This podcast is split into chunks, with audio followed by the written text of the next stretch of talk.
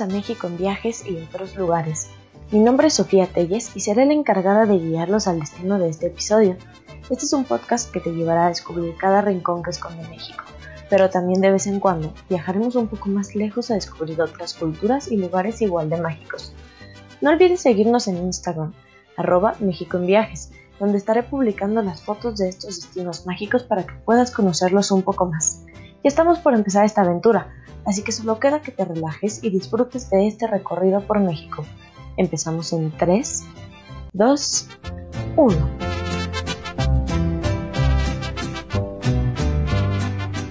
Bienvenidos y gracias por acompañarme en esta nueva aventura.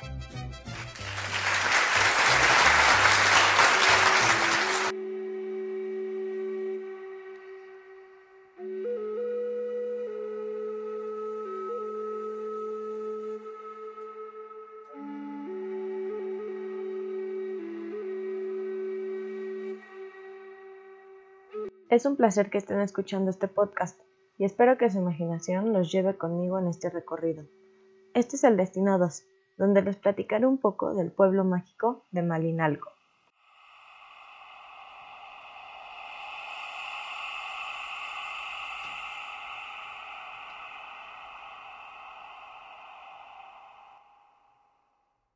Malinalco, uno de los 121 pueblos mágicos, y pertenece a este programa desde el 2010.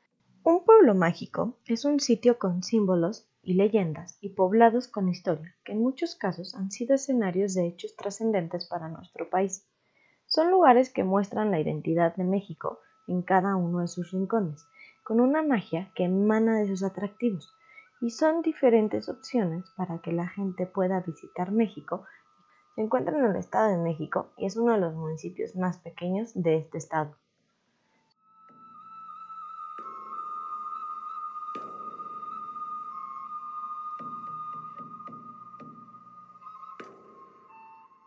Su nombre significa donde se adora la flor del malinali, que es la flor con la que se elaboran cuerdas o mecates. Cuenta la leyenda que el dios Huitzilopochtli abandonó a su hermana Malinalochitl, flor de hierba, debido a sus facultades malignas de hechicería, y aprovechando que ésta dormía por la noche en medio del bosque para hacer esto. Al despertar, enfurecida por el abandono de su hermano, tomó a su gente y se marchó a otro lugar en el que finalmente se estableció Malinalco.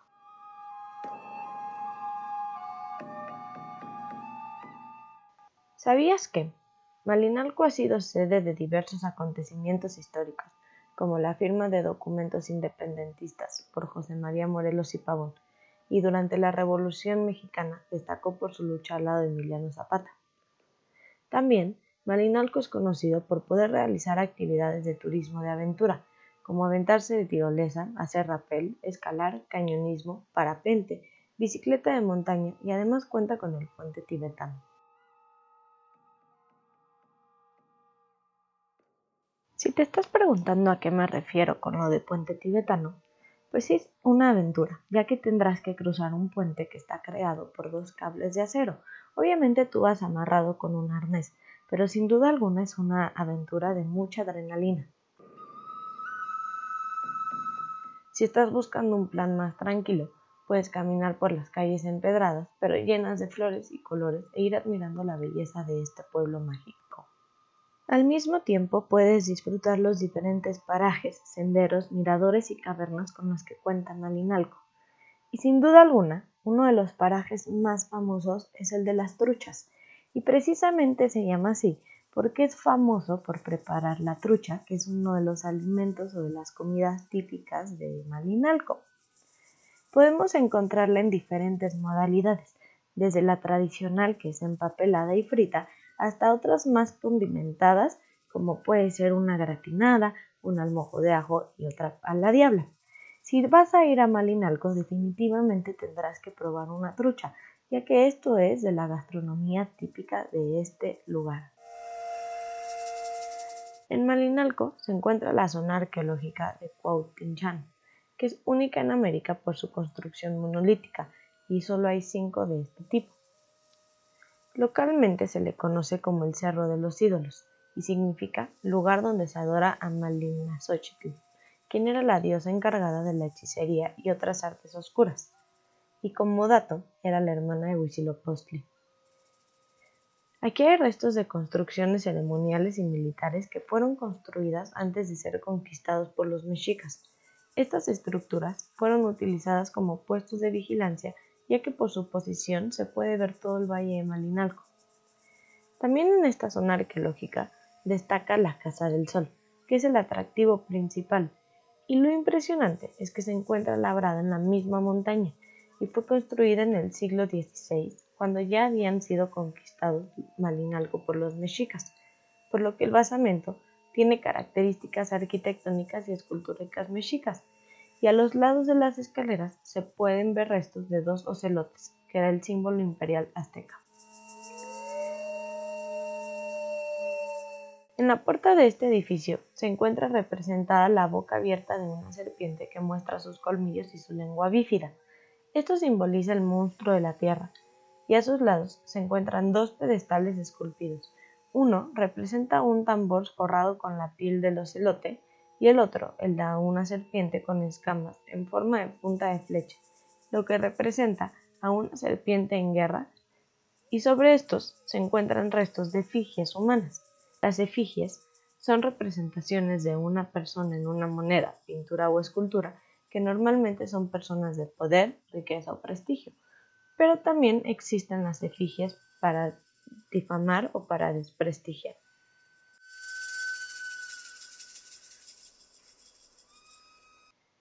En el interior de la Casa del Sol se encuentra un águila con las alas plegadas y está esculpida en piedra, y en su base hay un pequeño hueco llamado Kukushikaye, que es un recipiente donde se ofrendaba al Chalchihuatl sangre humana que se consideraba el alimento sagrado para los dioses. El costo de acceso de la zona arqueológica está alrededor de los 70 pesos y su horario de atención es de las 10 a las 5 de la tarde. Otro atractivo de Malinalco son sus pinturas rupestres. Sí, escuchaste bien, pinturas rupestres. Las más representativas son estas. Los diablitos que se encuentran en la cañada formada por el río Tepolica y se trata de una pintura con formas que se encuentran parcialmente conservadas y representan una danza cósmica que habla del misticismo que querían representar. Y el coyotito, que se encuentra en el paraje conocido como Rincón de San Juan o Techimalco y forma una especie de canino en cuatro extremidades, y junto a él una persona que parece estar en posición de cacería.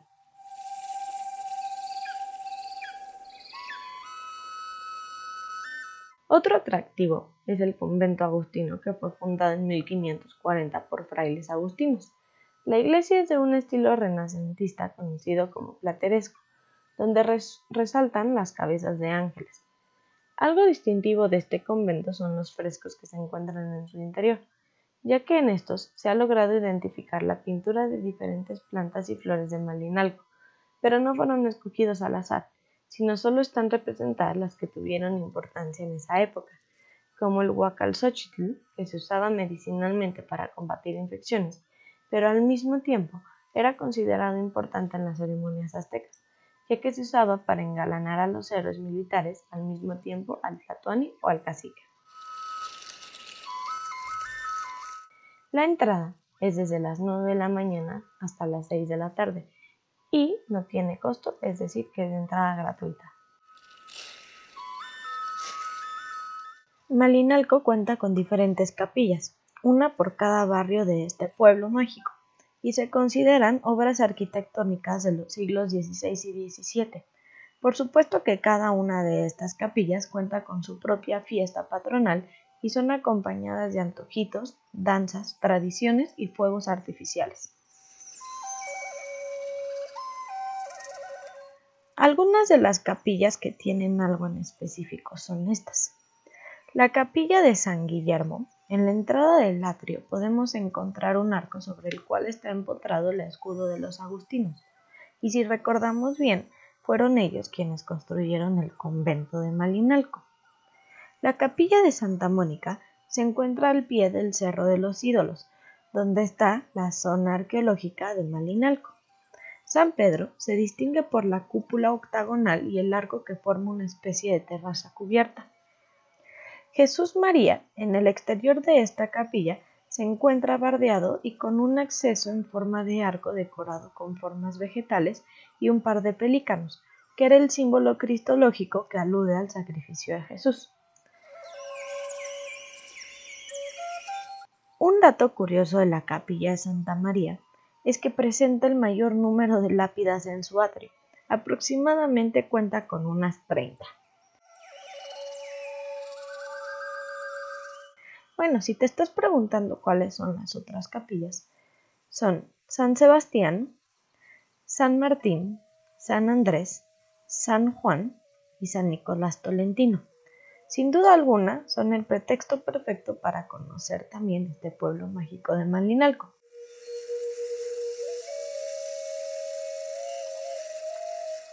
Como dato cultural, fue en Malinalco donde le informaron al emperador Moctezuma que habían llegado unos misteriosos hombres, barbados y blancos, a las costas del oriente de su imperio. Moctezuma creyó que se trataba del dios Quetzalcoatl y su séquito, pero en realidad se trataba de Hernán Cortés y sus ejércitos. Y bueno, ya todos sabemos cómo termina esta historia.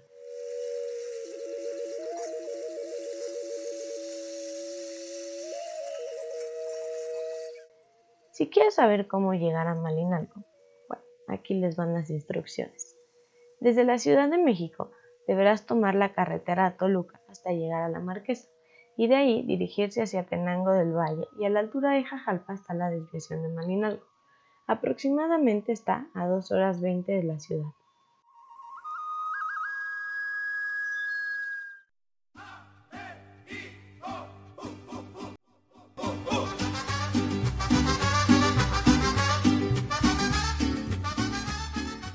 Queridos viajeros, gracias por acompañarme en este recorrido por nuestro querido México. Recuerden seguirnos en Instagram, arroba México en Viajes, donde también podrán mandarme las sugerencias al destino de la próxima semana. Estamos concluyendo nuestro viaje y con esto no me queda más que darles las gracias y decirles que los espero en el próximo episodio de México en Viajes y otros lugares.